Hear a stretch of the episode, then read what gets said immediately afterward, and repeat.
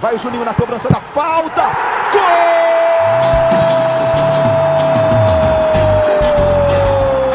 Está entrando no ar o podcast. Sabe de quem? Do Vasco! Do Vascão da Gama, do Gigante da Colina. É o GE Vasco. Fala, torcedor vascaíno! Tá começando o episódio 80 do podcast GE Vasco. Eu sou o Luciano Melo.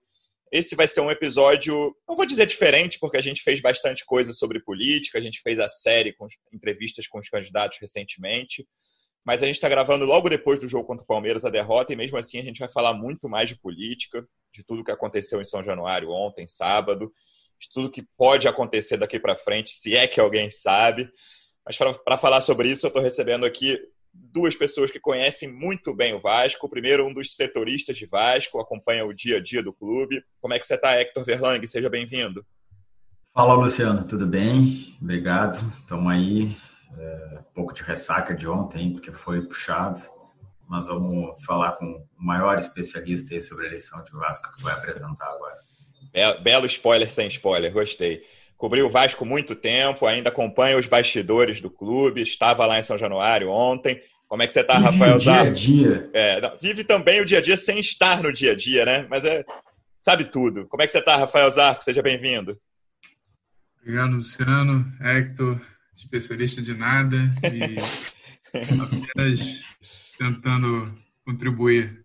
Especialista, acho que é o Roberto Monteiro, de repente alguém lá da chapa amarela também, que está nos meandros aí dessa confusão toda que a gente vai tentar, mas certamente não vai conseguir explicar. Vamos lá, eu vou tentar fazer um resumo do que aconteceu de sexta para cá, acho que o torcedor mais engajado sabe, mas outros talvez não tenham pegado todos os detalhes. Na sexta-feira, é, vamos lá, voltando um pouquinho. Na terça, a pedido do Mussa, uma juíza da sétima vara civil determinou a eleição exclusivamente online no dia 14, próximo sábado.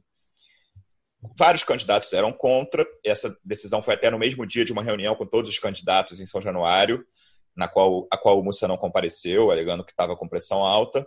Isso, essa decisão da juíza irritou muita gente em São Januário. E na sexta noite, 8 horas da noite de sexta, uma decisão a pedido do Levenciano e do presidente do Conselho Deliberativo, Roberto Monteiro, decisão do desembargador Camilo Rulier, determinou que a eleição seria presencial no sábado de 9 às 22, ou seja, 13 horas depois da decisão, a eleição deveria começar presencial em São Januário, no meio da pandemia, com toda a situação atual. Começou uma hora atrasada, 9h55, com muita discussão, chegou até agressão, uma ou duas lá dentro, mas dentro o clima era relativamente tranquilo durante boa parte do tempo. Fora teve algumas confusões, muita gente, muita fila, uma média de duas horas de duração. Os sócios ficaram na fila.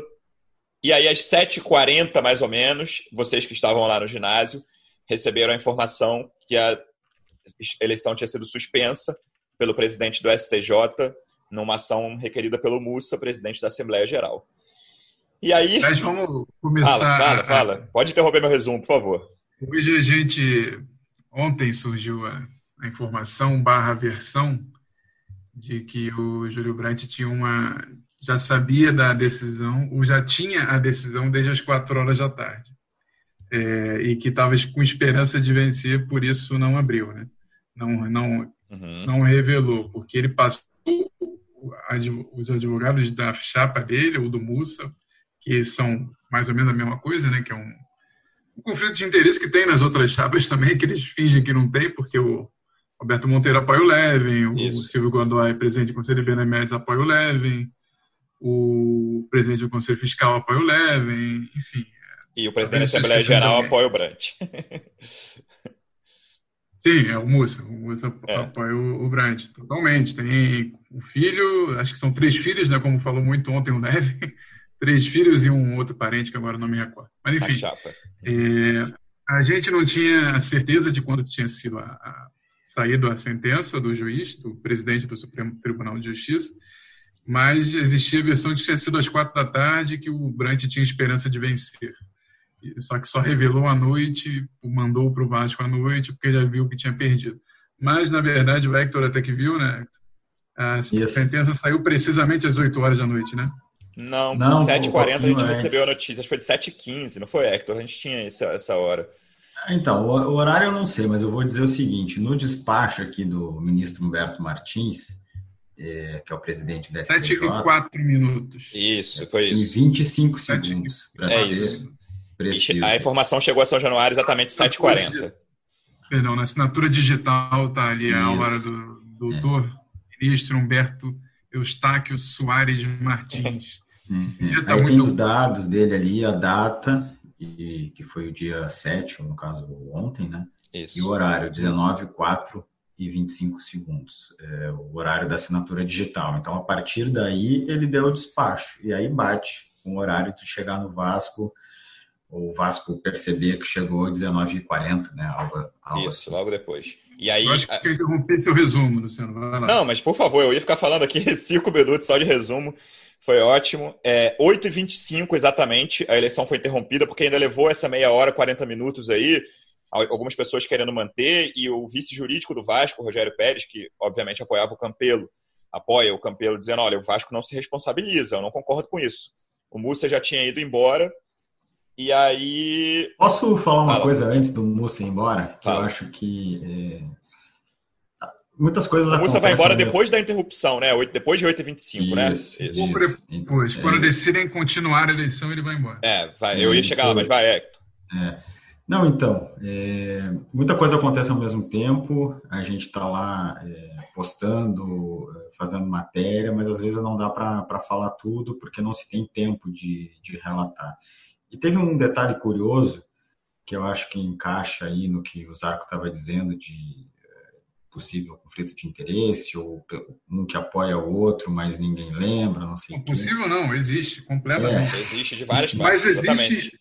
Mas é bom, é bom deixar claro que isso existe em todas as eleições de clubes. É, o Flamengo cobria o presidente da De todas as chapas, é. Apoiava o Bandeira, sei lá, não lembro, mas é, o outro apoiava o outro. É, nesse, nesse caso do Vasco tem dois muito claros, né? Que é o Mussa o, o Brant apoia todas as decisões que ele toma e, por exemplo, na sexta-feira, o Levenciano, que é um candidato, entra junto com o presidente do Conselho Deliberativo, que, tava, que faz parte da mesa diretora da eleição também, com uma ação que eles queriam a mesma coisa, né? Vai, Hector. É, exatamente.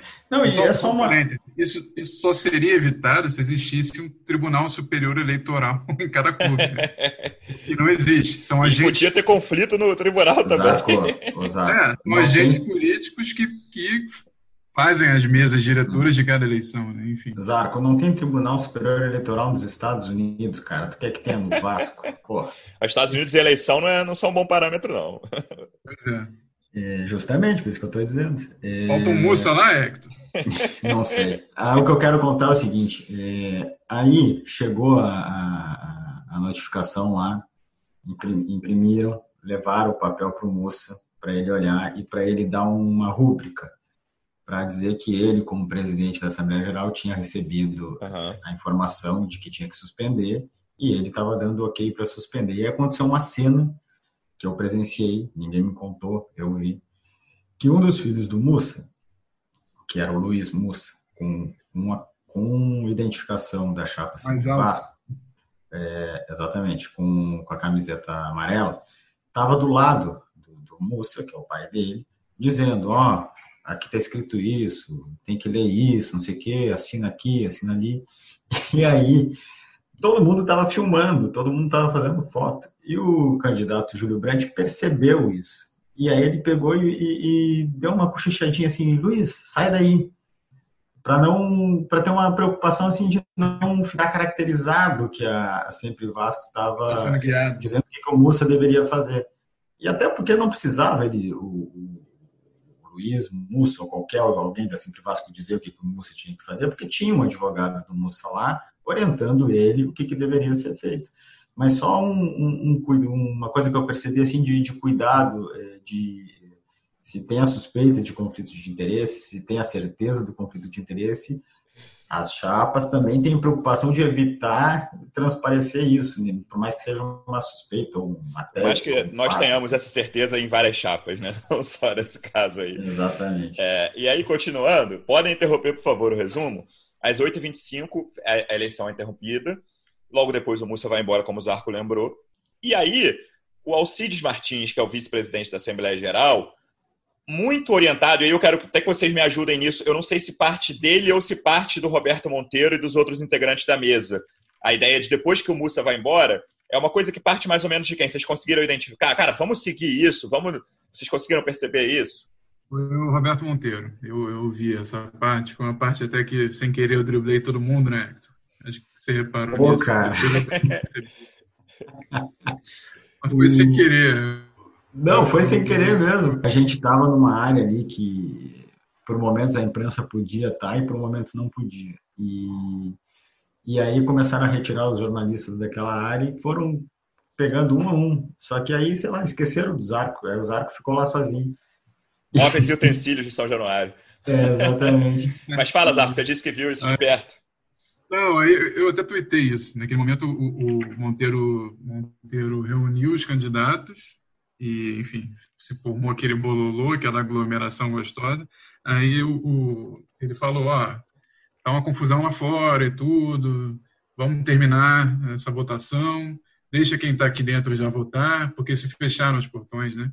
E, e a gente não conta, a gente lacra as urnas e não conta. É, aí ficou aquela coisa de o que vai fazer o que fazer. Depois o Vasco, isso eu não presenciei, mas eu, pelo, pelo que aconteceu depois, eu entendi que foi assim. Depois o Vasco falou: não, vem cá, não, não tem isso. A gente, tá, a, gente, a gente recebeu a notificação. Se a gente continuar isso aqui, a gente está descumprindo uma ordem de. Isso. Tem um vídeo já. Pérez falou. É, então, agora eu que te interrompi. Eu, eu, não sei qual de vocês dois que gravou esse vídeo, acho que foi o Hector, não foi o Hector que o Rogério eu, Pérez aparece? Foi, foi. É um vídeo que eu achei. A gente até colocou na matéria de ontem sobre toda essa história, desde a interrupção até o apagão. Vale dar uma olhada. É, o, o Roberto está claramente dando as instruções para o Alcides Martins.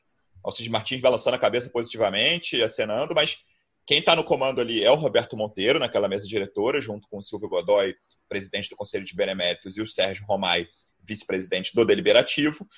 E o Rogério Pérez, vice-presidente jurídico do Vasco, é muito vice, né? As pessoas vão se confundir. Mais uma vez, apoia o Campelo, fala, cara, tem que deixar muito claro aí que se consigne, né? Ele fala assim, que o Vasco não se responsabiliza por isso, por essa, esse descumprimento da ordem judicial. Foi, mas foi isso que você viu nesse vídeo, né, Hector? Sim, exatamente. E é por isso também que o, o, Campelo e depois também junto com o Jorge Salgado e antes o Júlio Brandt, esses três candidatos se retiraram é, é, fisicamente lá do, do local para não caracterizar que eles estavam ou poderiam vir a estar descumprindo essa decisão judicial. Inclusive, é, tem um outro detalhe que é importante é, colocar, porque a votação de, de sábado aconteceu também por uma decisão judicial. E quem recebeu essa decisão judicial foi o Vasco. Isso. Recebeu da a mesma maneira. Noite. Exatamente, recebeu da mesma maneira a para fazer e a para suspender. Então, por que, porém, então por que, que só deixa eu concluir. Então, por que então por que que a de sexta recebeu e fez e a de Cumpriu sábado a ordem, né? cumpriu a ordem, e a de sábado recebeu e não, e não suspendeu, né? Só para ficar claro, assim, a posição de, de cada um desses personagens. Sim, e, e quando você diz isso, o Rogério Pérez diz ao Levenciano que quem passou a decisão judicial na sexta-feira foi a parte do Levenciano. Uhum. Essa parte foi muito clara, porque o Levin grita: desconheço isso, desconheço isso. porque a, a, o argumento do Levin era que, e dos outros, né, do Roberto Monteiro, por exemplo, do Roberto, na verdade, eu não lembro se se meteu nisso nessa hora, mas é, do, das outras pessoas apoiadores era que quem notificou o Vasco foi a chapa do. Foi a chapa, não, né? Foi o Mussa, o presidente da Assembleia Geral, a Isso. parte barra interessada que notificou. Que foi o requerente no STJ. Né? É, notificou entre aspas o Vasco, né? Uhum. Mas o Vasco responde à notificação é, é foi intimado dessa maneira, é, também por e-mail pela, pela isso o Rogério Pérez diz, né? Também foi notificado por e-mail pela pelo Superior Tribunal de Justiça e respondeu que estava ciente do, do, da decisão, né?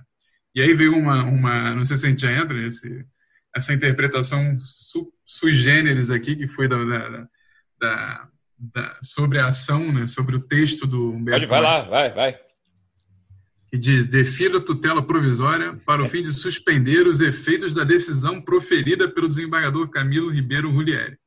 o Levin defendeu que, que não suspendia a eleição, suspendia o resultado da eleição? O que é totalmente bizarro, porque era óbvio que estava suspendendo o que estava acontecendo é, ali. Não, a, a, a, decisão de sexta, que suspensa pela do STJ, era justamente a realização da eleição presencial no sábado em São Januário.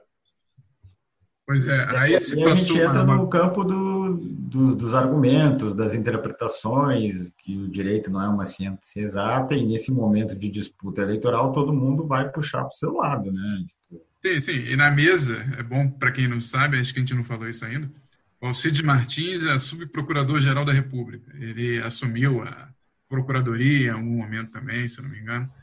É, ele, ou seja, um jurista super experiente, super gabaritado e tudo. É, e ele estava assim, estava muito. Eu percebi uma situação de muito desconforto dele. Sim. Aconteceu do Roberto Monteiro defender mais ou menos essa argumentação do, do, do Levin, o Silvio Godoy também, outro advogado, Roberto Monteiro também é advogado, defender essa argumentação do Leve e, e o Sérgio Romai seguir, né? É, seguir o relator. O relator, digamos que seja o Roberto Monteiro. e... é, tanto, tanto que, desculpa te interromper, só para ficar claro, o Alcide, Alcide Martins ele era o vice-presidente da Assembleia Geral. Ele assume a presidência da Assembleia Geral justamente nesse momento quando chega a intimação, o Mussa assina e o Mussa entende Isso, que está suspensa, é, que não tem que mais continuar, ele, ele pega suas coisas e vai embora. E aí, o Alcides Martins, como vice, acaba assumindo a, a, esse vácuo que ficou, a mesa, né? E aí, ali tem um debate do que, que eles vão fazer. E aí que é o que acontece essa argumentação do Roberto Monteiro, de, do Levin dizendo, do Rogério, vice-jurídico do Vasco, preocupado com o Vasco ia ser responsabilizado por um descumprimento de decisão judicial. E aí eles fazem meio que uma votação ali uh, improvisada, né, Zara? E o Alcides não vota. Quem vota são os outros três: Roberto Monteiro, me ajudem, Sérgio Romai e o. Silvio Godoy. Silvio Godoy. Tem três, são quatro pessoas, três votam para continuar a, a a Assembleia e o Alcides ele meio que Escapa. Se, se abstém porque como já tinha a maioria ele não disse nem que sim nem que não. A maioria decidiu e a coisa foi. O Alcides para quem também não lembra ele foi da chapa do Roberto Monteiro em 2014 ele era o agora não lembro qual era, se ele era vice-presidente geral enfim. Roberto Monteiro ficou em terceiro lugar na ocasião depois ele se afasta um pouco e, esse ano ele estava na, na, nas fileiras, digamos assim, do, do Fred Lopes, que termina apoiando o, o Campeiro. É, e aí ele entra também como, acho que candidato a presidente da Assembleia Geral para o Campeiro, né, que, não, que ficou em quarto lugar. Mas temos muita confusão e vamos mandar, senão a gente não, não sai do lugar. É, então, depois de tudo isso que vocês explicaram bem dessa conversa da mesa diretora já sem o Mussa. A votação é retomada às 9h15 da noite. Às 9h15 da noite, só, é, o, o Hector já citou também, três candidatos deixam a eleição, retiram a chapa. Primeiro o Júlio Brandt, logo depois juntos o Alexandre Campeiro e o Jorge Salgado. Ficam só Levenciano e Sérgio Frias. E aí são 113 votos nessa última hora de eleição, que foi exatamente uma, uma, uma hora, porque 9h15 foi retomada e 10h15 teve o já famoso apagão de São Januário. Eu vou pedir para você interromper mais uma vez, Arco, e lembrar que não é a primeira vez que há apagão em eleição em São Januário. Não, não é a primeira vez, nem a segunda, e precisamos corrigir uma injustiça histórica, que sempre se fala muito de 1969, do, do, do, do então diretor de patrimônio, vice de patrimônio, Eurico Ângelo, não, na época era Eurico Oliveira que chamavam, né? E, e, que ele teria apagado a luz, e na biografia dele, escrita pelo Sérgio Frias, que era o candidato da Chapa Azul ontem, que ficou em quinto, quinto último lugar, né, ontem, é, o Sérgio conta no livro que o autor da reportagem, que não, não, não, lembro o nome, acho que ele não diz o nome, teria dito que não foi Eurico. Enfim, ficou elas por elas essa, essa lenda, mas não era isso que eu ia contar. Eu estava relendo umas anotações que eu tenho guardadas do, sobre a eleição do Vasco, isso é um, até uma coisa que a Cruzada Vascaína, na época era unida, publicou um, um, um resumo de eleição do Vasco.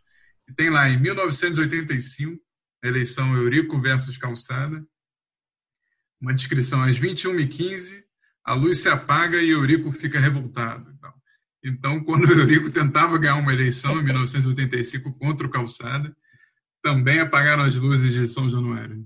Não sei nem se foi em São Januário essa eleição, talvez tenha sido em outra sede.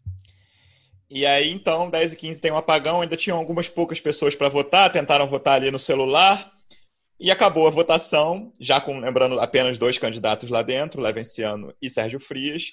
E aí tem um novo drama que eu vou pedir perguntar para você, Hector, explicar, pedir para você explicar, que é conta ou não conta os votos, conta como é que foi esse processo, ah, leva para onde a urna. É, antes, só para apontar uma outra coisa, é, a chapa do Campelo e a chapa do Salgado formalizam um documento é, para sair de lá. Eles entregam um requerimento dizendo que estão saindo porque não concordam com continuidade e a mesa diretora não recebeu um documento é, desses da chapa do Júlio Brandt. Se eles fizeram ou não, não sei. A uhum. mesa diretora não recebeu. E aí é, se começa uma outra discussão ali entre os remanescentes da mesa diretora sobre o que, que vai se fazer. É, por quê? Porque aí tem a questão, eu vejo assim, né? E colhendo informação também, tem a questão legal que é uma coisa, e tem a questão política, que é outra, bem diferente. Terminou a votação, beleza, concluímos a votação. E agora? Eles queriam, é, a mesa diretora, que alguém se responsabilizasse pelas urnas. Tá? Eles não queriam é, dar margem de que eles tomassem a decisão de abrir as urnas e aí, por causa disso, pudesse vir a ter algum questionamento de por que, que eles abriram a urna. Então, eles queriam ter uma garantia. Então, se cogitou, vamos levar para uma empresa de segurança. Não conseguiu.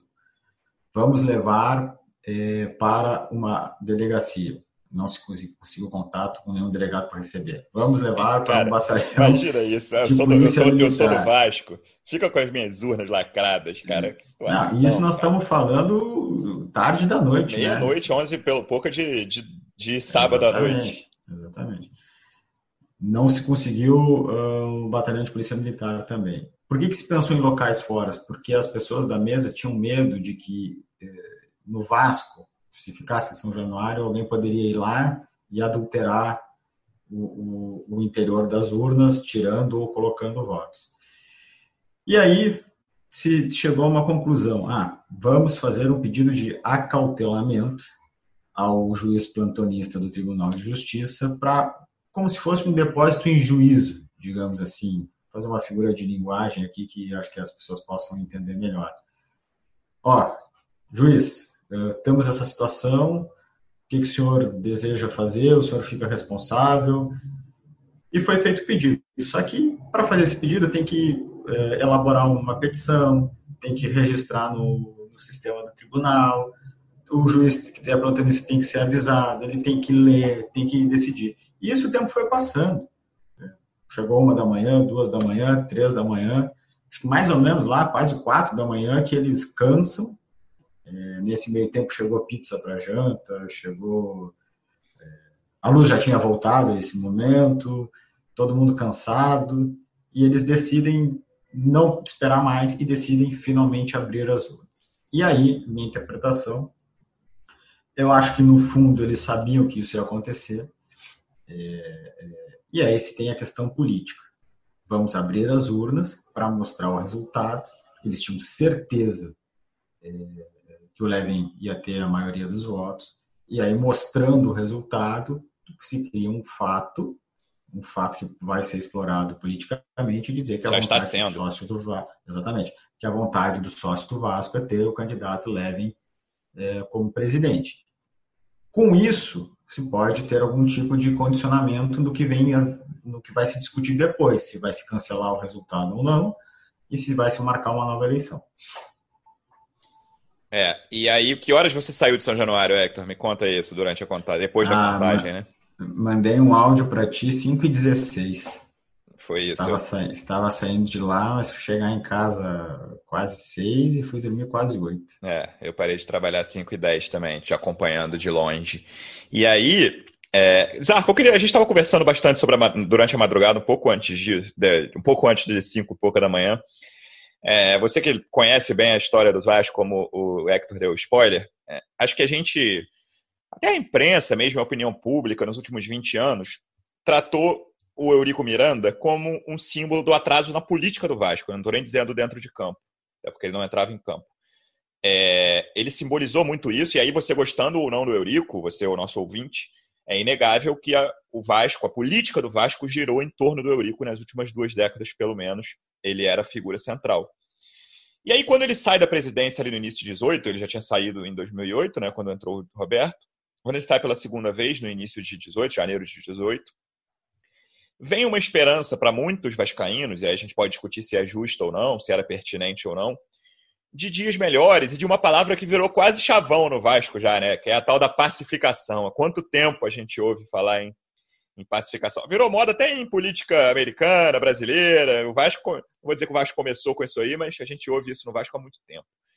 E, cara, eu acho que a grande lição dessas últimas duas semanas, e em especial dessas duas ou três, né? em especial das últimas 48 horas, é que essa esperança de pacificação e de uma política mais avançada no Vasco hoje acabou. Assim, não vou dizer que acabou, mas no momento ela está perdendo de muito para a manutenção do status quo do Vasco, um clube que aí a gente pode discutir, atolado no pântano, com a quinta maior torcida do Brasil, que toma várias iniciativas legais, a torcida. E, enfim, a retribuição é dessa forma de todas as correntes políticas. É, você vê, aí vamos falar um pouquinho do que vai acontecer, né? Estou falando do, desse processo histórico. E daqui para frente, Zarco, é, nesse, nessa, nesse processo eleitoral de fim de 20 para posse e início de 21, eu, eu, eu hoje considero impossível ter um consenso mínimo de ah, vamos fazer uma outra eleição híbrida com todo mundo na eleição, vamos fazer online, vamos fazer outra presencial. Você vê alguma chance de consenso nesse horizonte, não, nem um pouco, uhum, como uhum. estamos vendo. E, e, aliás, deixa eu. Eu sei que a gente está fazendo muitos parênteses, mas é porque o tema é, requer muitos parênteses. Parece que a gente está. A gente parece uma metáfora da política do Vasco, cada um, cada parêntese é um recurso. mas é. Ou como diz o Fred. Gomes, PDF, PDF, PDF, né? a gente fala do Eurico e essa pesquisa que eu fui, eu tenho isso guardado há um tempo e, e, hoje eu fui dar uma olhada assim, porque eu sabia que alguma coisa era muito repetida, né? O Eurico, em 82 e 85, quando ele perde para o Calçada as eleições, e ele diz, depois, quando, nos últimos anos de vida dele, né, na última eleição, penúltima, penúltima eleição que ele disputa, que ele ganha, ele diz que nunca, per, nunca perdeu a eleição do Vasco, que nunca ia perder e tal, enfim. Ele perdeu 82 e 85 acusando o Calçada de fraude. Nas duas eleições que ele perdeu, uma delas ele, ele contesta o número total de sócios, uns 4 mil e pouco. O Salgado dá a seguinte declaração ao JB: Euricon revoltado com o mundo. e, e em 85 ele vai de novo, denuncia fraude, ele, ele pede para pessoas que o apoiam comprarem título de sócio de maneira irregular para provar que o Calçada estava vendendo títulos de sócio de maneira irregular para ganhar a eleição de Eurico. E aí, em 86, ele se junta ao Calçada e começa uma dinastia da dupla. Enfim, estou dizendo isso que o Eurico meio que aprendeu como funciona isso aí muito bem. É, ele não, ele não inventou isso no Vasco, né? Acho que isso fica muito. Quem ouve, e pessoa, as pessoas mais novas podem achar, ah, isso começou com o Eurico, não, né? Não, e, e uma coisa que eu lembro em 2014, é um, uma pessoa que hoje está apoiando o, o Salgado, encostou em mim, eu tinha feito aquela matéria que ficou chamada de mensalão e tudo, encostou em mim e falou, ó, isso aí sempre existiu no Vasco. Isso aqui, você sabe, a Sendas é uma marca que talvez o Hector, que é do Sul, não conheça. Mas era um grande supermercado no Rio de Janeiro nos, até os anos 80, 90, talvez, né? Luciano? Sim, 90 era. 90 era grande ainda, acho até que início desse século. É, Qual, o nome? Qual o nome? Sendas. Sendas, sim, sim, lógico. E o Arthur Sendas, que faleceu, se eu não me engano, em 1998, um assassinato até e tal, trágico. É, dizem que os funcionários da, da Sendas iam votar nas eleições do Vasco. Dizem que a bateria da União da Tijuca ia votar nas eleições do Vasco. Enfim, é um, um clube que tem é mergulhado em acusações de fraude para ficar nessa apenas acusações de fraude desde sempre, eu acho no mínimo nos últimos 50 anos é possível encontrar isso. Você, você falou, ah, eu, eu quero que fale de presente. É, eu, eu, perguntei sobre a chance de consenso nesse, nesse processo eleitoral. Ah, não dá para esperar nenhum consenso em processo eleitoral do Vasco. Está tá se desenhando um cenário meio, meio claro. É, aqueles que acham que podem vencer numa eleição online, que são os amarelos, o, a chapa Sempre Vasco do Júlio Brandt, é, tá doido para ir para o online exclusivamente. O Salgado, que terminou na frente nessa votação, que foi interrompida, né? suspensa nas últimas duas horas, mais ou menos, mas ainda terminou teve... na frente do Brant, né? Um, é, um pinga-pinga de voto, terminou na frente do Brant, por uma diferença pequena. Então, esses dois vão para a eleição online e, e estão doidos para que seja online. O Salgado quer híbrida porque acha que consegue ficar na frente de novo do Júlio e ganharia.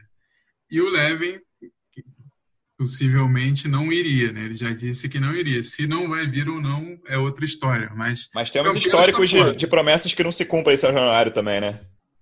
Pois é, a gente estava conversando aqui antes também que em 1985, já que eu tô muito quem que poderia ser assim? Eu vou fazer uma, uma, homenagem, então, a Gontijo, que está lá no céu. É, pesquisador é. de esporte, que era no, nosso, é, nosso companheiro. Um, que era um cara muito querido que se foi ano passado, né? Eu acho. Né? Foi na Copa de 18, né? Estava é, acho que faz um tempinho mais já. Pois é. E aí nessa, nessa minha pesquisa que eu fiz antes de a gente conversar hoje, eu encontrei a seguinte frase depois da segunda derrota seguida de Eurico Miranda para, para Antônio Soares Calçada. Eurico, dois pontos abre aspas, nunca mais me candidato à presidência do Vasco, fecha aspas. o, que não aconteceu. Demorou um pouquinho, né? Foi só lá em 2000, mas, mas ele voltou a ser candidato. É, Hector, assim, é impossível dizer o que, que vai acontecer, mas o panorama que eu acho mais provável, eu quero que você, setorista, que acompanha o dia a dia do clube, me diga se eu estou pensando de uma forma, pelo menos, é, verossímil. O Levin vai insistir, como já tem insistido, que a eleição de ontem valeu, que ele é o presidente. Ele acabou de postar enquanto estava gravando aqui um, no Instagram como presidente eleito do Vasco, falando em transição e tal, uma, uma eleição que foi suspensa pelo presidente do STJ. E principalmente o Brant vai insistir numa exclusivamente online, é o que ele quer, e o que ele está defendendo que o Mussa faça. E aí, assim, existe uma chance muito razoável de daqui a duas semanas, o Mussa quer que a eleição seja no próximo sábado. Daqui a duas semanas, dez dias ou um pouco mais, três semanas, a gente tenha duas pessoas falando como presidente do Vasco, né? Isso pode acontecer. O Leven, que já está falando, e um vencedor da eleição online, que eu acho mais provável que seja o Júlio Brandt ou o Jorge Salgado, um deles falando como presidente do Vasco também. Sim, sim, dois eleitos, e eu diria, é, acrescentaria o atual presidente que está exercendo o cargo. Então pode ter um momento aí de três pessoas sendo protagonistas no, no, nesse processo aí do Vasco. É, eu estava ouvindo vocês falar sobre o, o, desejo do Brant de, da eleição online, né? E acho que tem um, um, um ponto aí importante que do, de todos os candidatos, o Brant, até por, pelo histórico, é, ele é o cara que mais trabalhou assim a questão do sócio off-hill, digamos assim, né? O que o por ter tentado mais vezes, essa vez foi a terceira vez que ele se candidatou de, de, de viajar, de ir, ir para locais fora aqui do Rio de Janeiro para para fazer uh, eventos e tal. Então eles têm, assim, o Vasco tem uma expectativa de ter muitos votos de pessoas fora do Rio. Sim. E aí a eleição online acaba é, favorecendo. Então há um entendimento de que é, se for a eleição online, o Blunt pode ter muitos mais votos do que teve é, no dia de sábado. E aí a coisa pode, pode mudar, porque a, a, é uma diferença é, é, grande. Lembra de cabeça quanto que deu aí do Levin para o Júlio? De cabeça eu não me lembro. 230 e poucos. É, é uma diferença razoável, né? tem o seu peso, mas não é algo impossível de, de ser Se eu não me engano, do Levin para o Júlio um pouquinho mais. Ah, para o Júlio sim, eu falei para o Salgado, perdão. É, ah. Foi. É, não, tô falando o Júlio deve ter dado quase 300. É, então. Eu não acho que seja, que seja impossível, acho que daria para reverter. É, mas, enfim, é, a questão da eleição online é que é um outro pleito, né? Ele funciona completamente diferente. 293 a diferença do Levin para o é. Júlio. Entendi. Ele funciona completamente diferente. Uh, o o Levinciano, por exemplo, tem uma tese de que pode dar menos gente votando. Ele fez a comparação com a GE, que teve 1.090, eu acho, só. Ele 1.300, se eu não me engano, mas é bem menos. É. Ele acha que não é obrigatoriamente mais gente que vai votar. Então, enfim, tem que, tem que esperar. Eu acho que. É, a gente se... tem no, no cenário provavelmente uma desistência do Campelo oficial, se for confirmada para o dia 14. Isso não é muito difícil de prever. Aliás, sim. ele já falou, né? Sim. E, e, ele já falou e tudo indica que sim. Né? Então, o, acho que o Levin não vai desprezar os, os 1.300, não, 1.200 votos que ele teve, né? Nesse, 1.155, é. Nesse sábado. É, ele viu que em qualquer cenário, eu acho que isso ele mostrou também para os concorrentes dele, que em qualquer cenário ele é forte. É, e acho que ele conta também, acho que a gente, isso, isso a gente pode discutir, avaliar, ele conta também com uma nova crescente de rejeição ao Júlio Brandt dos outros grupos. Que quem não vota no Brandt não vota, não vota nele de jeito algum. Né? É, um cara que vota no Campelo nunca vai votar no Brandt, um cara que vota no Sérgio Frias nunca vai votar no Brandt, o que vota no Salgado talvez, mas acho que nesse momento é impossível. Exato. Eu estive em São Januário muito menos tempo que vocês estiveram ontem. E eu ouvi três vezes, rodando pelo clube. Uma delas foi até do Álvaro Miranda, mas não falou para mim, né? Mas uma pessoa que estava perto de mim, filho do Eurico. Exatamente essa frase. Eu quero qualquer coisa, só não quero o Júlio Brandt. Assim, existe uma, re... uma reação muito forte a ele, ao nome dele, por parte de, principalmente dessa turma mais da velha guarda do Vasco, né? É, isso que o Zarco está tá falando, com, só re, recuperando um pouquinho, com a provável uh, desistência ou recusa do, do presidente Campelo de, de ir para a eleição online, esses votos dele, em tese, migram para o Leve, né? Para o Leve, para o candidato Leve.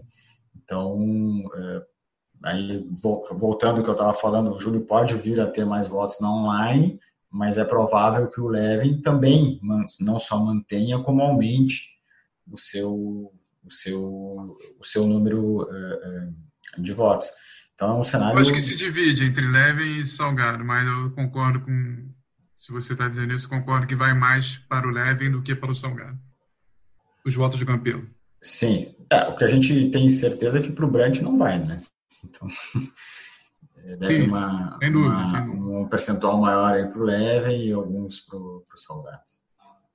É aí, Zarco, a gente está conversou também ontem à noite sobre a herança dos votos de 17, né, de 2017, que eram dois candidatos ali no fim, né, o Fernando Horta abriu, faltando poucas horas para acabar, ficaram só Eurico e Brant. E aí, sem contar os votos da urna 7, é, a, a eleição foi 1933 para o Júlio, 1683 para o Eurico. O que a gente pode ver, claro que não é, é assim, até um número parecido com o de eleitores de ontem até o momento da interrupção, um pouquinho mais, né? em 2017 teve um pouco mais. Mas o que parece, assim, a gente vendo lá também, quem esteve em São Januário e sabe, participou disso e viu, é que o Eurico, os votos do Eurico se dividiram muito entre o Leven e um pouco com o Campelo também, e aí aqueles cento e poucos do Sérgio Frias também. E os votos do Júlio que de julho, de julho de 2017, o Júlio perdeu força com a entrada do Salgado, né? O Salgado tem um pouco da narrativa do novo também, em São Januário, que pertencia só ao Júlio e se dividiu. E isso acho que foi, foi ruim para o Júlio, né? Essa contagem de votos da madrugada, ainda que não valha para nada pela decisão do STJ, tem esse sinal que eu achei bem negativo, na minha opinião, para o Júlio Brandt, que foi ter ficado atrás do Jorge Salgado. É, o, a gente fez até uma conta. A soma do, do Jorge Salgado com o Júlio Brandt dá uns 1.700 e pouco, né? E do outro lado, digamos assim, Levin, Campeiro e Frias Isso. dá uns 1.600 e pouco, né? Isso. Mas é, para entender essa divisão dos votos de Júlio e Jorge, tem que voltar lá em 2014, que o Jorge era escolhido, como já foi em outras épocas, escolhido por um determinado grupo, né? Que é o grupo do, do Olavo Monteiro de Carvalho, é o grupo que dizem que é enfim, é, que é a origem daquele cinco de ouro que, é, que era Olavo, era Pedro Valente, que se foi também, que morreu tem uns anos, Então, o Salgado era um, um empresário tal, que estava crescendo, enfim. Hoje ele já é um senhor de 73 anos. E, e, era ele o candidato em 2014. Dizem também que em 2011 a, a, o Roberto cederia, faria a primeira presidência, a segunda era... Não, se, não tentaria a reeleição, né? O dinamismo. É, não tentaria a reeleição, mas não aconteceu. Só que o Jorge não, não disputa em 2014, ele vê que o Eurico tinha eleição praticamente ganha, não disputa, e eles te lançam de mão um personagem novo, de 37 anos na época, o Júlio Brandt. É, ele vai para a primeira eleição do nada, é, se eu não me engano, ele aparece alguma, algo em torno de 20 dias antes da eleição, e tem uma votação expressiva para aquele momento, que era o anti-Eurico, né? Isso. E em, do, em 2017, Salgado de novo não disputa, mas de novo foi especulado, e o que eu ouvi já era que o Júlio não disputaria, deixaria o Salgado disputar, mas não aconteceu. O, o Júlio de novo disputa, ganha com essa diferença aí do voto, dos votos da Urna 7. E só que o Salgado, só que existe uma, uma, uma quebra no grupo do, do Júlio, que sai o, o Vitor Roma, principalmente, que é Formou é um nome forte da chapa do Salgado hoje, né? O Vitor Roma. É, formou a confraria, o Adriano Mendes, o, o João o João Amorim, que foi vice de finanças, foi presidente da Cruzada Vascaína, esse grupo sai e consegue agregar uma série de outros pequenos grupos e forma uma, uma, uma base política forte aí. É, e eles conseguem tirar muito voto do Júlio, né? ficou muito claro ontem. Né? Uma militância forte, com muito dinheiro investido também. Sim. Né? Tinham dois telões gigantes ontem em São Januário, um, eu não vi se tinha outros, tá? talvez vocês tenham visto. Tinha um do, do Leven e um do Jorge Salgado. Alta definição. Tinha do Campelo também. Tinha do Campelo também? É, quando, por exemplo, mais tarde, quando eu fui, eu vi dois do Leven e um do Salgado. Do Campelo eu já não tinha visto. É, eu cheguei lá às quatro da tarde e o Campelo tinha. Sim. E do Campelo eu não vi. Mas, e, e, agora vai haver um movimento que houve lá nos finalmente de 2017, né? Que, para a gente lembrar, o, o Fernando, Fernando Horta larga a candidatura dele por volta de quatro da tarde para não deixar o Eurico ganhar, apoiando o Júlio Brandt. Agora vai haver essa pressão que já existia conversa do Júlio é, do Júlio largar para o Salgado ser o candidato. Difícil saber o que vai sair daí. Então, essa talvez seja uma das grandes narrativas desse sábado aí, tão confuso, tão caótico, Hector. Toda hora, você mesmo foi um dos que fizeram fotos, vários, vários jornalistas que estavam lá fizeram fotos de conversas frequentes do Júlio com o Salgado, e não só dos dois, né? Você a, todo momento, principalmente nesse do meio da, do meio de tarde para frente, do meio da tarde até a interrupção, ali sei lá entre três e sete da noite, quatro e sete da noite, é, você via gente importante de amarelo conversando com gente, gente importante que eu digo que faz parte das chapas, do grupo ali da cabeça das chapas. Gente importante de amarelo conversando com gente importante de roxo, até chegar o momento em que houve a conversa dos dois candidatos, propriamente ditos, Júlio e Salgado. É, essa, essa, como a gente, arcos na matéria que a gente publicou, vocês dois assinaram a matéria hoje de manhã no GE. Globo. O Uni não une, o Abre não abre, de Brant e Salgado, foi uma das grandes histórias de, dessa eleição que não acabou no sábado. Né? É, até porque tem gente que atualmente é roxo, mas no passado foi amarelo. E, enfim, essas composições, eh, essas situações, às vezes, que são de um momento, elas mudam, né, de acordo com, com o tempo que vai, vai passando, com, com a troca, a alternância de poder, enfim. Não só foi, como vai ser até o, o dia que se tiver uma definição. Eu acho que esse é um assunto que eu acho que não vai se esgotar eu não consigo imaginar, por exemplo, segunda-feira, um dos dois, eh, ou os dois anunciando uma união. Eu acho que eles ainda vão é, postergar essa decisão, porque precisa ser analisado o cenário, precisa ter um mínimo de certeza do que vai acontecer. Né? E, e, e, isso é uma coisa que dava para perceber também, à medida que qualquer postagem é, era feita nas redes, os vascaínos, os sócios, os torcedores perguntavam, mas vão se unir, não vão se unir? É, quem não era partidário do, do candidato Levin, né? O, o é, Hector, porque... inclusive nas, nas redes sociais dos dois candidatos ontem, qualquer postagem era xingamento para tudo que é lado, porque vocês não unem e tal. É, exatamente. Os apoiadores, não necessariamente os que estavam em São Januário, não necessariamente sócios do Vasco, mas torcedores que têm peso decisivo, não na eleição pelo menos, mas enfim, no todo, no clube, claro. Os torcedores que apoiam é, Levin, Júlio e Salgado defenderam muito, muita gente defendeu isso ao longo do dia. É, então, é, eu acho que é uma coisa, é uma situação que eles vão, vão postergar ao máximo para decidir, porque assim, vamos pensar assim, eu não consigo imaginar qualquer um dos dois abrindo mão, não sei se vocês conseguem. Por que, que um, do, um deles, um dos dois a esse, essa altura do campeonato vai abrir mão? Ah, para ganhar a eleição? Tá, ok. Mas e depois, como é que vai ser? Quem é que vai abrir mão e vai fazer o quê? Como é que vai ser essa composição? É, já não existe mais a possibilidade de um serviço do outro, né? Pois já, é. As chapas já estão montadas. Exatamente. É, sei lá, eu acho que a, que a Sempre Vasco também é, é deve ter em mente, aliás, deve não, tem em mente que a última vez que houve um, uma união, o Júlio falou isso no nosso, na nossa entrevista, no nosso podcast, a experiência não foi boa. Tanto que eles decidiram ir, ir uh, sozinhos, né? Ou com, com outro tipo de, de aliança. Eles vão fazer agora? Será que não tem um receio? O Salgado no nosso podcast também fala, minha chapa é puro sangue, né? Ele deixou isso é, claro também. É, então, isso que eu estou querendo dizer. Eu não consigo ver uh, agora, com, com, os, com, as informações que a gente tem, com, com, a atual situação, nenhum dos dois abrindo, porque tem muito, muito melindre, digamos assim. É, até porque eles, eles, dois lados os dois lados continuam achando que vão ganhar na online. Né? exatamente. Acham que o Levin não tem essa força na online que teve na, na situação, na circunstância da presencial desse, desse sábado de 7 de novembro. Né? É, e aí, cara, é, essa coisa da indefinição do formato, eu acho que dificulta muito essa possível união. Assim, se soubesse com alguma antecedência, isso que é muito louco em São Januário, cara pode acontecer de, enquanto a gente está gravando, um, né, um desembargador marcar para amanhã a eleição.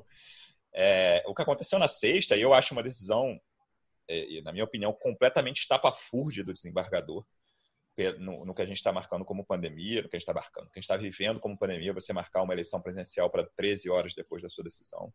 Acho uma decisão absurda e apoie você, quem apoiar na eleição do Vasco como acho absurdas várias coisas que aconteceram, acho que o Mussa tem. Não é absurdo, mas acho que o Mussa tem agido com muita. Ele tá sendo, tem sido muito inflexível, na minha opinião, sem ceder. E acho que isso também contribui para a falta de consenso que a gente citou algumas vezes aqui. Ele quer fazer as coisas do jeito dele, com a empresa que ele acha melhor, online, o voto só online, a empresa que já foi da Assembleia Geral Extraordinária, das diretas. E eu não, eu não consigo ver consenso por causa de, dessas situações assim. Outro ponto que eu queria tocar, Zarco, é. Ele contratou e que ele pagou. na, na, extraordinária foi exatamente isso. É. Outro ponto que eu queria tocar é.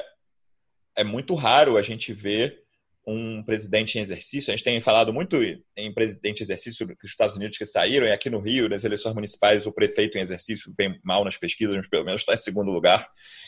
A eleição do. A votação do Campelo ontem, né, por mais que a eleição não esteja valendo, é muito decepcionante para um presidente em exercício, né? Um número muito pequeno e ficando atrás de outros três concorrentes, ficar em quarto lugar de cinco possíveis, ainda que a eleição não esteja valendo, é um número muito baixo.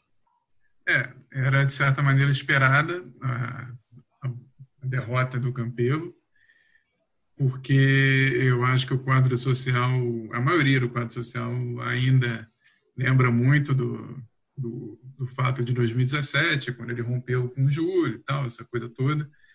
Mas, de toda maneira, é um resultado impressionante, né? A quantidade pequena de votos, é, mais uma vez resgatando a história do Vasco, o Vasco teve Agatino Gomes por 10 anos se reelegendo todo, todo momento, Antônio Soares Calçada, Luciano pode me ajudar, 20 anos de, de, de mandatos ininterruptos, só saiu quando quis sair para ceder ao Eurico. Eurico também, mais um.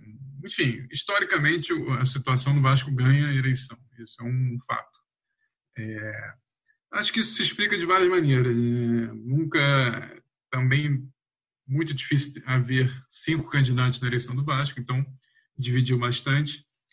Pelo menos três muito fortes, né? O Levin, que pega um pouco do, pega um pouco não, né? Pegou a maioria dos votos do Eurico, inclusive com apoio é, pessoal de, dos filhos do Eurico, né? O Euriquinho estava dando apoio lá ontem.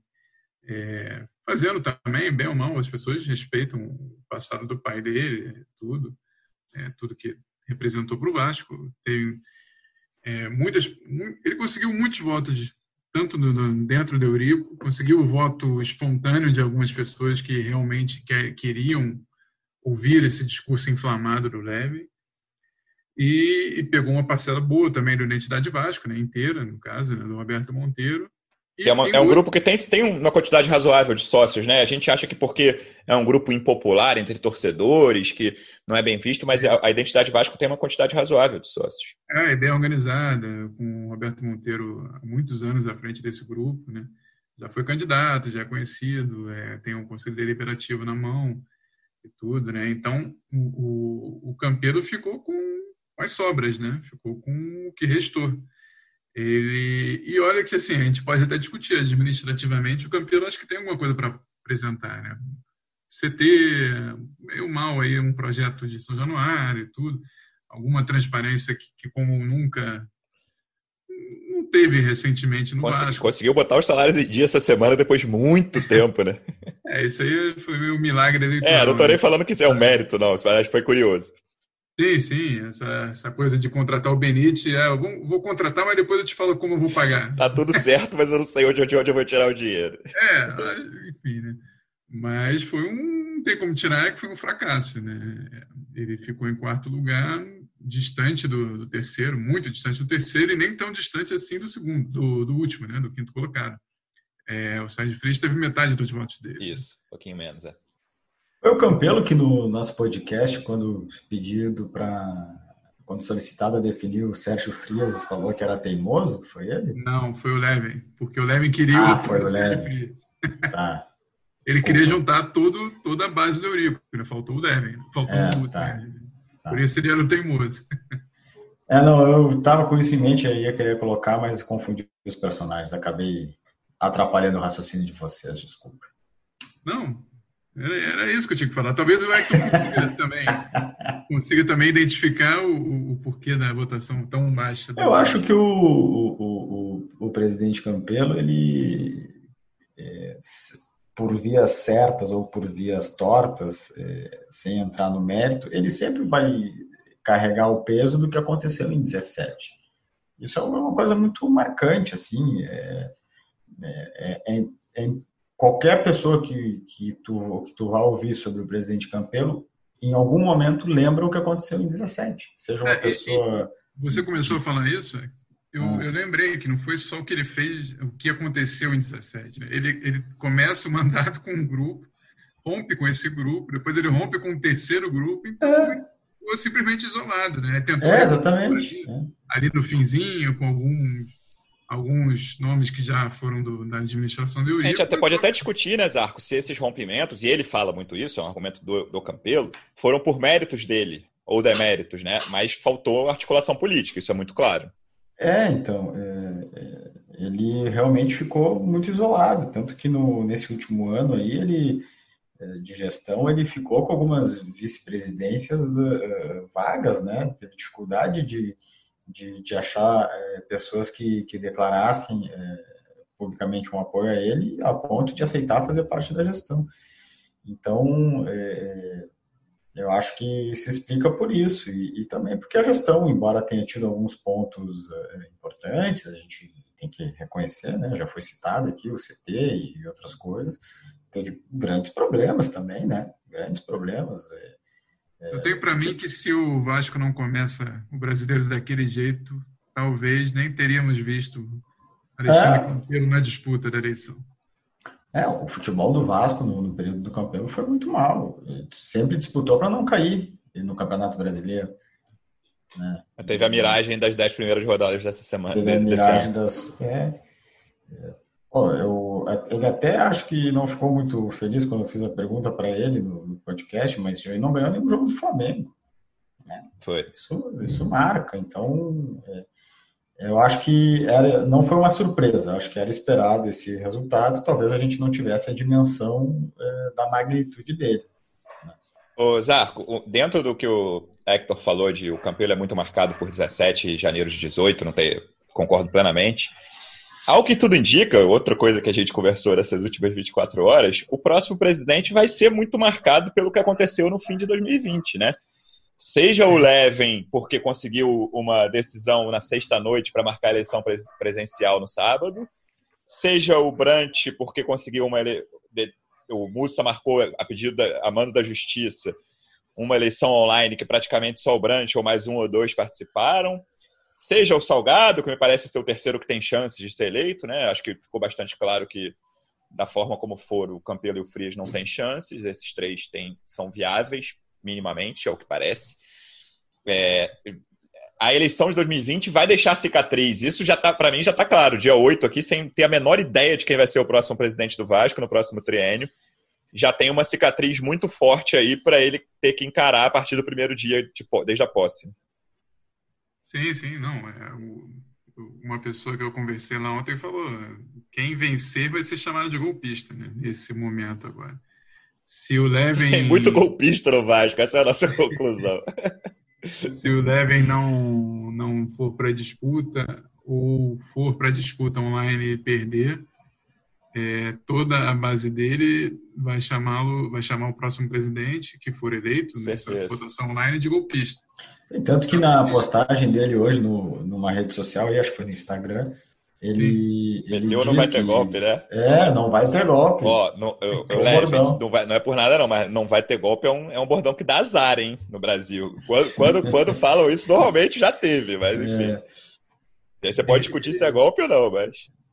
Até eu, eu, eu queria ver os arcos, eu tenho uma dúvida, eu não consegui uh, entender ainda. Por exemplo, que, que acontece se um dos candidatos se recusar a, a, a ir para a disputar a eleição online? Ele simplesmente não vai estar o nomezinho dele lá, porque as chapas já foram já foram inscritas, né? Tem, tem mais essa questão ainda. Eu não sei como é que, que fica é, essa situação. Eletronicamente, isso aí eu não sei como é que funciona certinho, sinceramente não. Acredito que nem eles saibam, né? Porque nunca existiu, né? a, a, porque, se você lembrar a Assembleia Geral extraordinária era um plebiscito, né? Era um sim ou não. Né? É, não tinha, não tinha muito o que fazer. Né? E era feito através de uma, uma convocação do Conselho Deliberativo, né? Se é. não é, então, nessa, acredito que o que deveria ter acontecido nessa eleição presencial era uma reunião entre os candidatos para definir número de fiscais, é, como é que vai ser um, alguns procedimentos formais, e acredito que nessa, em tese, deve acontecer a mesma coisa, né? ou deveria acontecer a mesma coisa. A pessoa precisa dizer se, se quer concorrer, né? porque se o, se o campeiro não quer concorrer, ele não pode ser eleito. Não, não vai governar a revelia. Né? Sei lá, no Vasco pode acontecer até esse tipo de coisa, mas acho bem difícil. Imagina. Teve aqueles três dias no início de 18, lembra, Zarco, antes da, da eleição, que não, ninguém sabia quem era o presidente? Teve uma, uns três dias ali completamente órfão o clube ali antes da, do Campelo Sim. ir na Lagoa. Lembro, lembro de, se eu não me engano, acho que foi aquele momento que teve aquela coletiva grande na Lagoa. Né? Isso. Lagoa, né? Se eu não me engano. Não, acho que essa é antes, mas teve uma com o Luiz Manuel Fernandes, que era o presidente do Deliberativo, que foi bem nessa época, uma coletiva na Lagoa ah, com ele. Mas isso teve também, agora eu não vou lembrar se foi 2014 ou 2017, teve aquele momento, acho que o Luciano vai se lembrar, em que o mandato do Dinamite terminava em, no mês de 2014. Né? Isso. E, e, houve uma reunião no conselho para saber se estendia. Aí o, o, a votação no conselho foi pela não extensão do mandato dele, mais uma canetada depois de um desembargador. Aliás, o Camilo Rulieri, o mesmo desembargador que deu, deu essa decisão agora, é, permitiu que o Dinamite fosse até dezembro. Mas naquele inteirinho entre o, o fim do mandato do Dinamite até ele ser estendido, se definiu um, um poder tripartidário ali, digamos assim. Tinha um representante do, do grupo do. verdade, eu tinha esquecido Roberto, disso, verdade. Do Roberto Monteiro, um representante do Eurico um representante do, do candidato do Dinamite, que era o, era o Brant, mas agora não. Enfim, eu já não estou lembrando mais os nomes. Eu lembro que tinha o, o Rebuse, que era do, talvez fosse do Monteiro e, e, talvez fosse o Silvio Godoy, outro nome, enfim, teria que dar uma pesquisada. Mas houve também esse momento. Durante mais 24 horas houve um poder tripartidário em São Januário. Hector, para a gente fechar, queria falar um pouquinho do jogo de hoje. Eu quero uma, uma, uma pergunta de sim ou não com uma explicação rápida. Hoje, 8 de novembro de 2020, o Vasco joga um dos quatro piores, um, é um dos quatro piores times da Série A em termos de produção? Na minha opinião, sim. Quero saber a sua resposta. Dos quatro? Ah, acho que sim. Acho que sim. E por um bom tempo não era, na minha opinião. Fora não aqueles é. jogos que era contra times mais fortes, contra o Atlético, como Atlético e Inter, por exemplo, que, beleza, são times muito mais fortes. Mas está num momento que, cara, depois daquele Corinthians ali, que foi minimamente animador, mesmo, mesmo com a derrota, os últimos quatro jogos, incluindo dois da Sul-Americana, né? Goiás e Palmeiras, é um time com muita dificuldade de produção ofensiva, né? Você fica esperando, cara, como que o Vasco vai fazer um gol? Você fica se, é. né, se levando, pensando nisso. Nesses quatro jogos fez um gol de escanteio, né? Contra o Goiás, Léo Matos de cabeça. E aquele gol do Thiago Reis com uma jogadinha trabalhada, assistência de um jogador que não está mais no Vasco, Guilherme Paredes. É, o, o, início do Vasco lá com, com o Ramon foi. Já está mais claro assim para mim que foi uma. Deu tudo certo, né? Nada dava errado absolutamente nada. Foi um período até que a sorte ajudou. Então, é, não que agora esteja faltando sorte, mas o Vasco era muito eficiente, não errava, não tomava gol e na, na frente dava tudo certo, fazer os gols. E isso não está acontecendo mais. Aí está escancarado as dificuldades. E eu acho que uma coisa que está que tá pegando, é, até eu vi, eu assisti o jogo hoje, vi muitos torcedores falando assim, vem cá, o Sapinto não vai estrear. É, se criou uma, um, uma expectativa, uma ilusão de que a partir da chegada do, do novo técnico as coisas fossem melhorar. E eu acho que está no o próprio Sapinto falou que o primeiro mês, os dois primeiros meses iam ser muito difíceis. Eu acho que ele é, não só não conseguiu colocar o que ele quer, como os jogadores não estão conseguindo fazer o que ele quer. Você, não, não, você não, tem a impressão, Hector, de que ele conseguiu mais ou menos no sistema defensivo, que eu acho é, que evoluiu. Eu ia, é, Perdão. eu ia completar. Não, tranquilo até porque ele, ele, ele mudou o sistema agora, né? Antes, antes mesmo de, de mudar o sistema, já já estava um time melhor posicionado, mais compacto, menos menos uh, exposto, menos ameaçado. É, e aí a partir da troca do sistema melhorou, achei que melhorou. Agora é, é mais fácil é, destruir do que construir, né? É mais fácil se fechar do que, do que abrir e propor o jogo e tentar construir alguma coisa. E aí é algo que ele ainda não conseguiu. Não. Então, é, é respondendo a tua pergunta, sim. Vamos torcer para não ser até o final do campeonato. Zarco, falando no geral, não só do jogo de hoje, o que, que você acha do trabalho do Sapinto até agora? Ele leva um certo azar de ter perdido o centroavante dele quase todos os jogos. Sim, né? fora, fora de hoje. Ano é hoje. Ele teve o Benítez também poucos, poucas partidas, né? É, e também não está nas melhores condições, né? voltando de lesão. É, é difícil, ainda é muito pouco tempo, num momento muito complicado do Vasco no, na tabela, só perde, só perde. Teve aquela partida contra o Corinthians que eu não achei tão ruim. Não, mas não levou, levou o gol ali no finzinho para um, um azar danado. E futebol tem isso também. As pessoas esquecem, menosprezam a sorte no jogo. Não, não se menospreza. Mas eu, eu não consigo ainda avaliar o trabalho do Sapinto, sinceramente. Boa, vamos ficar por aqui então. Os próximos dias prometem muito, dentro e fora de campo. Lembrando que o Vasco volta a campo pelo Brasileiro no próximo sábado, jogo fundamental contra o esporte, quatro e meia da tarde, na Ilha do Retiro. Foi a estreia do Vasco no Brasileiro, parecia que as coisas iam ser mais tranquilas nesse campeonato, mas pelo jeito não será e politicamente tem muita coisa para saber nos próximos dias também. Serão dias agitados. Hector, muito obrigado pela presença, amigo. Você vai tirar férias quando mesmo? Agora? Eu, meu último dia de trabalho é quinta-feira. É, então tá bom. Sai não sei se você vai. Tá, provavelmente é o seu último podcast também. Boas férias, amigo. Provável. Muito obrigado. Só queria dizer uma última coisa, é, que é para as pessoas lembrarem: nem tudo que é dito é, nessas manifestações de candidatos está escrito, ou seja, o que é dito às vezes não é feito, como diz um Muitas vezes como, não é feito. Como disse um vascaíno ontem para mim lá numa conversa em São Januário. Um abraço, até a próxima. Zarco, muito obrigado pela presença. Até a volta, amigo. Valeu, muito obrigado. Um abraço para todo mundo. Torcedor Vascaíno, obrigado pela audiência. A gente volta na próxima segunda-feira ou a qualquer momento com notícias extraordinárias. Um abraço.